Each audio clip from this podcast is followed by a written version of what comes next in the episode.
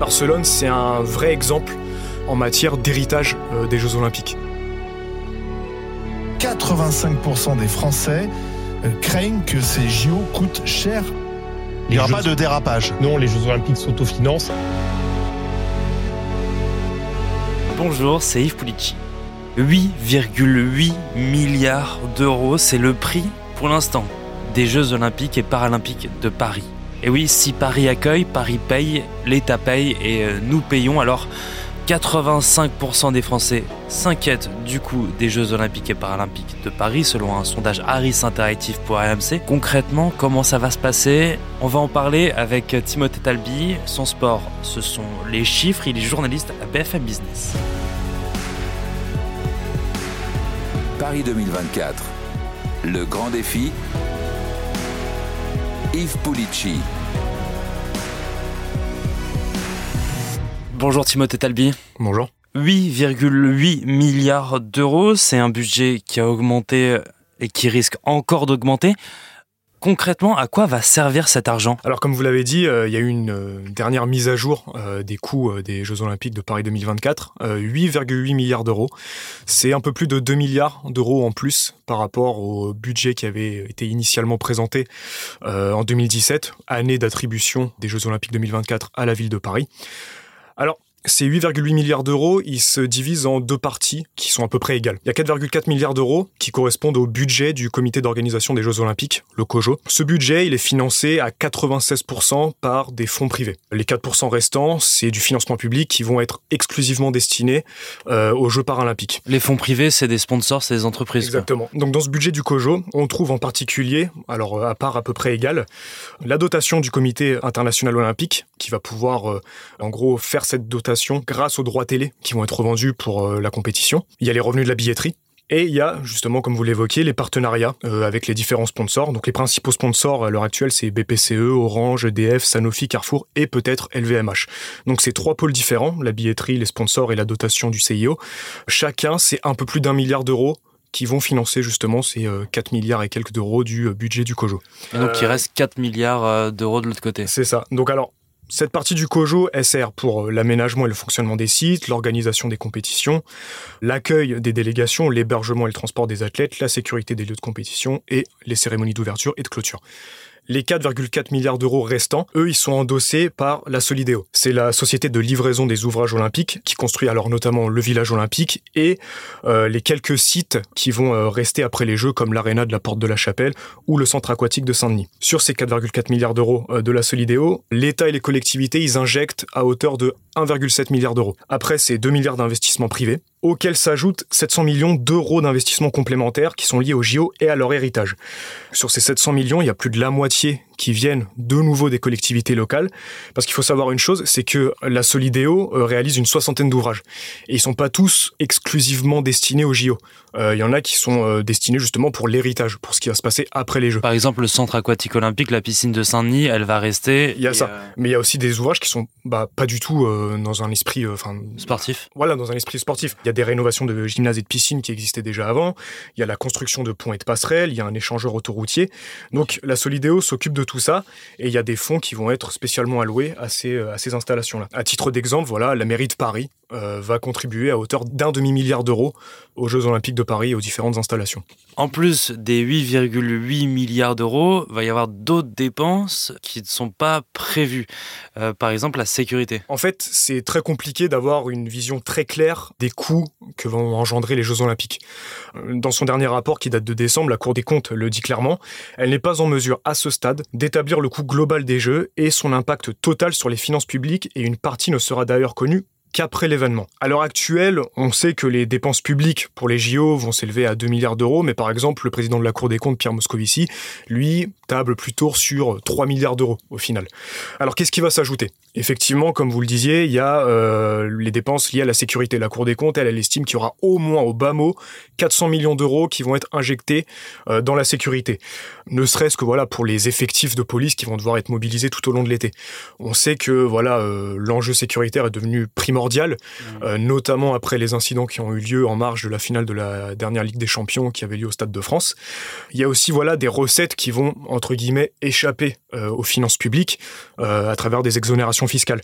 Euh, c'est le cas d'Omega, chronométreur euh, officiel des JO, qui va bénéficier d'une exonération fiscale à hauteur de 4 millions d'euros. Et il y a plein d'autres partenaires qui vont aussi bénéficier d'exonérations fiscales, et c'est donc d'autant moins d'argent qui vont dans les poches de, de, de l'État. Et il y, y a les transports aussi. C'est vrai que les, euh, les projets des JO et du Grand Paris, ils sont euh, historiquement étroitement liés. Euh, sauf que on sait, voilà, on a une certitude aujourd'hui, c'est que la plupart des lignes supplémentaires qui sont prévues dans le cadre du Grand Paris, Le Grand Paris, c'est censé être le le métro qui fait le tour de. c'est ça qui fait, euh, qui va relier les différentes banlieues euh, parisiennes avec l'ouverture de plusieurs lignes. Et on sait que la plupart de ces lignes ne seront pas euh, bah, pleinement opérationnelles pour les Jeux.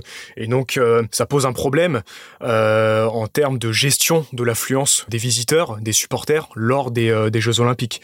Si bien que voilà, on en vient à une situation où finalement les acteurs publics doivent même mettre la main à la poche pour espérer euh, assurer la livraison de certaines infrastructures de transport qui sont stratégiques pour l'été 2024.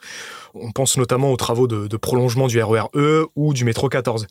Donc comme je disais, il y a ces problématiques au niveau de la gestion de la capacité d'accueil des transports euh, parisiens et franciliens plus généralement.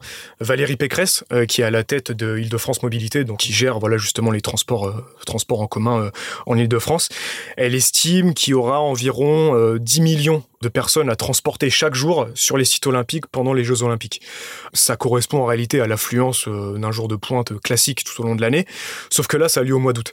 Donc ça nécessite euh, une augmentation de l'offre qui est traditionnellement euh, allouée pendant les vacances d'été. Et ça, cette augmentation de l'offre, elle, elle est chiffrée à peu près à 200 millions d'euros. Donc ça aussi, c'est des frais supplémentaires qui vont venir se rajouter dans le cadre de l'organisation des Jeux olympiques. Il y a le porte-parole du comité olympique, Michael Qui disait que les Jeux s'autofinancent. Qu'est-ce que ça veut dire? C'est quelque chose qui est euh, régulièrement euh, mis en avant euh, par les représentants du COJO.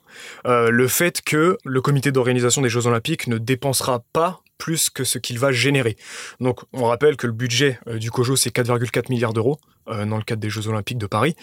Le but c'est qu'il n'y ait rien à rajouter, que en gros les différents leviers de recettes, euh, que ce soit la dotation du CIO, les partenariats avec les sponsors et euh, la billetterie, permettent justement de financer complètement ce budget du COJO. Le COJO d'ailleurs prévoit même euh, une petite recette entre guillemets de l'ordre d'un peu plus de 100 millions d'euros euh, à l'issue des, des Jeux Olympiques de Paris. En parlant de recettes, euh, les Jeux veulent peut-être faire des économies en recrutant des volontaires. On parle de 45 000 bénévoles, 45 000 personnes à ne pas payer. Alors c'est vrai que vu comme ça, c'est euh, ça peut paraître être un levier effectivement voilà d'économie pour l'organisation Paris 2024. C'est le cas. Alors après, ce qu'il faut savoir, c'est que Paris 2024 ne donne pas l'impression euh, de particulièrement compter sur ce levier-là pour faire des économies. Parce que si on compare par rapport aux précédentes Olympiades, alors c'est vrai que 45 000, ça paraît euh, colossal, mais c'est moins que par exemple à Rio où il y avait 50 000 bénévoles, qu'à Londres où ils étaient 70 000, et ils étaient même deux fois moins qu'à Paris lors des précédentes Olympiades à Tokyo, où ils étaient 80 000. Euh, alors après, c'est vrai que ça a contrebalancé parce que les 45 000 bénévoles en question, ils vont exclusivement travailler sur les sites olympiques. Euh, C'est-à-dire que les villes et les départements concernés par les sites olympiques vont eux-mêmes recruter des bénévoles, notamment pour orienter, on va dire, les supporters des transports en commun vers les sites olympiques. Par exemple, la ville de Paris, elle, à table sur le recrutement d'à peu près 5000 bénévoles euh, pour travailler euh, là-dessus. On connaîtra le prix final des Jeux qu'à la fin des Jeux, peut-être même euh, plusieurs années après les Jeux? Oui, oui, parce que euh, la facture des Jeux Olympiques, il y a une grande partie qu'on va connaître voilà euh, dans les mois qui vont suivre, mais il y a une partie voilà qui va euh, être un peu lissée dans le temps. C'est avec le temps qu'on va connaître vraiment le coût et surtout les retombées des Jeux Olympiques. Là, actuellement, il y a une mission parlementaire qui est sur le sujet des députés euh, Stéphane Mazard et Stéphane Peu, qui doit dévoiler justement ses conclusions le mois prochain, au mois de juin. Et elle rappelle justement cette euh, mission parlementaire, enfin les deux députés qui l'amènent, ils rappellent que plusieurs facteurs influent l'activité touristique, parce que finalement, c'est euh, en bonne partie les touristes, le tourisme qui va euh, générer les retombées immédiates pour les Jeux Olympiques euh, 2024.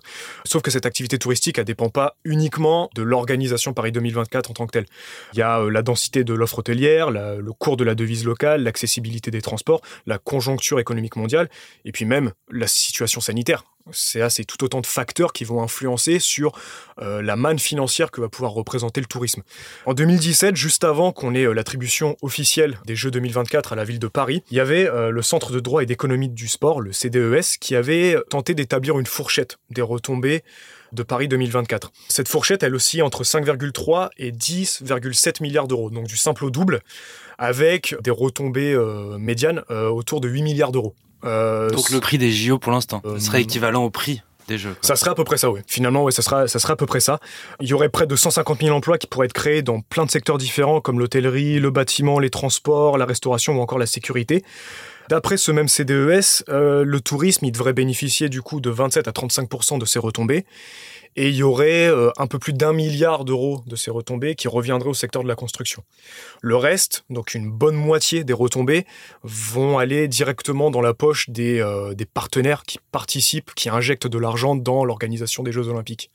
Euh, on sait que voilà, ils, injectent à hauteur de plus d'un milliard d'euros dans le budget du COJO, donc ils auront des, forcément voilà, des retours sur investissement. Ils consentent à cet investissement parce qu'ils savent qu'il y y aura un retour là-dessus pour eux. Ça peut être EDF, Sanofi, Carrefour, LVMH euh, qui est encore en discussion actuellement. Mm. C'est tous ces partenaires-là qui vont avoir un retour sur investissement. Est-ce que la ville aussi va avoir un retour sur investissement? Parce que c'est Paris 2024. Mais là, je pense par exemple à Barcelone euh, et ses Jeux de 92 ça a coûté 9 milliards d'euros et on dit que ça a totalement transformé la ville. Oui, oui, alors euh, les, les, villes, à commencer par Paris, attendent beaucoup euh, de l'organisation des, euh, des, Jeux Olympiques en 2024. Juste un petit chiffre, voilà, le, le comité d'organisation des Jeux Olympiques, il s'attend à 15 millions de touristes sur la période olympique sachant que l'approche de l'événement va entraîner un surcroît de fréquentation touristique dans les mois qui vont précéder et qu'il euh, y aura euh, voilà forcément euh, des répercussions dans les mois qui vont suivre aussi l'événement. C'est aussi pour ça justement que plusieurs villes de province euh, ont fait part de leur intérêt dans le but d'accueillir certaines épreuves de compétition. Euh, on peut penser à Marseille, qui va accueillir les épreuves de, voile ou certains matchs de football. Si euh, certaines villes de province françaises ont fait part d'un tel engouement à l'idée d'accueillir certaines épreuves, c'est aussi parce qu'elles savent que ça va attirer du tourisme chez elles. Par exemple, la Chambre de commerce et d'industrie d'Aix-Marseille-Provence, elle tape sur 100 millions d'euros de retombées économiques pour le territoire, rien qu'en accueillant voilà, ces, ces quelques épreuves. T'évoquais tout à l'heure le cas de Barcelone. C'est vrai que Barcelone, c'est un vrai exemple en matière d'héritage euh, des Jeux Olympiques. Dans le sens où, comme la plupart des, euh, des, récentes villes qui ont accueilli les Jeux Olympiques, Barcelone n'a pas échappé au dépassement euh, budgétaire. il a dû consentir à des dépenses qui ont été supérieur au budget qui avait été initialement euh, présenté. Mais là où Barcelone s'est bien servi des Jeux Olympiques, c'est qu'il en a profité pour profondément transformer la ville. Euh, il a amélioré sensiblement son euh, réseau de transport et les infrastructures qui ont été construites pour l'occasion, pour les Jeux Olympiques en 92, servent encore aujourd'hui. C'est pas le cas pour toutes les Olympiades, cet héritage. Il y a l'exemple d'Athènes, par exemple, qui a un peu accéléré, précipité sa crise euh, économique en raison des dépenses pharaoniques qui ont été consenties pour les Jeux Olympiques en 2004. Et voilà, là encore aujourd'hui, il y a énormément d'infrastructures à Athènes qui, ont été construites pour l'occasion, qui ne sont plus du tout euh, utilisées, qui sont tout simplement abandonnées. Qu'est-ce que la France doit faire pour ne pas reproduire les erreurs de d'Athènes, mais je pense aussi à Rio Paris 2024 euh, a, cet avantage que, en réalité, c'est un coût, c'est un budget qui, pour l'instant, même s'il y a eu voilà cette augmentation de plus de 2 milliards d'euros par rapport au budget initialement présenté, c'est un budget qui est relativement raisonnable par rapport à plusieurs autres euh, villes qui ont accueilli les JO euh, au cours des précédentes années. On pense par exemple à Pékin, où la facture a atteint euh, plus de 30 milliards d'euros. On est bien loin de ça avec les 8,8 milliards d'euros qui sont actuellement tablés pour l'instant du côté de Paris. la France a aussi cet avantage qu'il y a très peu d'infrastructures à construire, que ce soit voilà le Grand Palais pour l'escrime, le Stade de France pour l'athlétisme, ou encore la natation à la Défense Arena. Tout ça, c'est des infrastructures qui existaient déjà, qui étaient déjà utilisées, qui vont être utilisées du coup dans le cadre des Jeux Olympiques et qui seront utilisées par la suite. Il y a euh, quand même ce problème de l'héritage, voilà, du risque euh, de voir les sites abandonnés. Il n'existe pas du côté de Paris. C'est des sites qui, certes, euh, nécessitent un investissement là dans l'immédiat, mais euh, après au final ils vont être réutilisés par la suite. Euh, là on peut parler des, nouvelles infrastructures. L'Arena Porte de la Chapelle, après les Jeux, elle va accueillir des concerts, des spectacles, euh, des manifestations sportives de haut niveau. dès l'été 2025, donc un an après les Jeux Olympiques 2024, le centre aquatique de Saint-Denis, pareil, il va être transformé en une vaste zone d'activité multisport et continuera d'accueillir des compétitions nationales et internationales de natation. Donc comme à Londres en 2012. Oui, en fait, Paris c'est assez proche de la candidature londonienne qui avait accueilli voilà les, Jeux Olympiques en 2012, dans le sens où Paris a déjà ce réseau de transport qui est assez, euh, qui est assez, euh, assez dense, même si voilà, c'est vrai qu'il serait pas contre euh, voilà le prolongement de la ligne E, le prolongement du, métro 14 et quelques lignes supplémentaires prévues par le Grand Paris. Mais globalement, il y a quand même un, un maillage de transport qui est assez assez, euh, assez bon. Euh, il y a beaucoup d'infrastructures qui sont déjà présentes. Paris, c'est une ville qui est déjà assez développée. On n'est pas dans le cadre, euh, je sais pas, de, de, Rio, qui avait particulièrement compté sur les Jeux Olympiques 2016 pour se développer en, en tant que ville. Donc il y y a déjà cet avantage-là. Il y a des très bonnes bases qui sont déjà présentes à Paris. Et finalement, c'est vrai qu'il y a des craintes sur les dépassements budgétaires, mais finalement, il y a plein de facteurs qui permettent d'envisager avec beaucoup plus de sérénité que dans d'autres villes euh, les Jeux Olympiques qui arrivent en 2024 à Paris. Merci Timothée Talbi. Merci beaucoup. Merci d'avoir écouté ce nouvel épisode de Paris 2024, le grand défi. Toutes les semaines, nous abordons un nouveau sujet olympique et paralympique. Alors, si cet épisode vous a plu, n'hésitez pas à vous abonner, à laisser une note et un commentaire. À bientôt. Paris 2024, le grand défi un podcast à retrouver sur l'appli RMC et sur toutes les plateformes d'écoute.